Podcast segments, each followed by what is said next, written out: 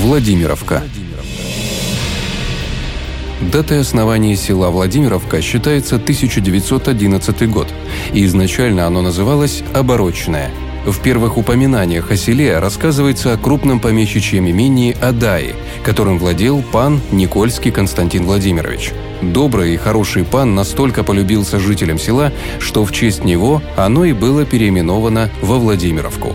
Хотя есть и другая версия этой истории – по ней у пана было три сына – Константин, Николай и Владимир. Все они погибли.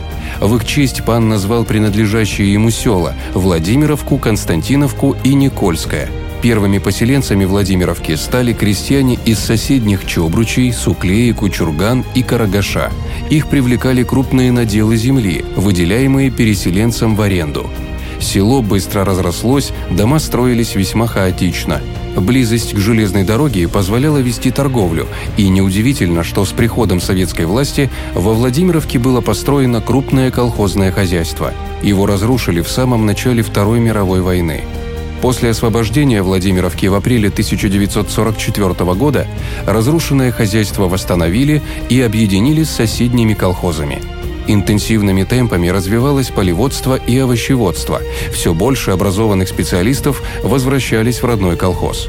Полученные ими знания, благодаря глубоким корням и преемственности поколений, живы и в наше время.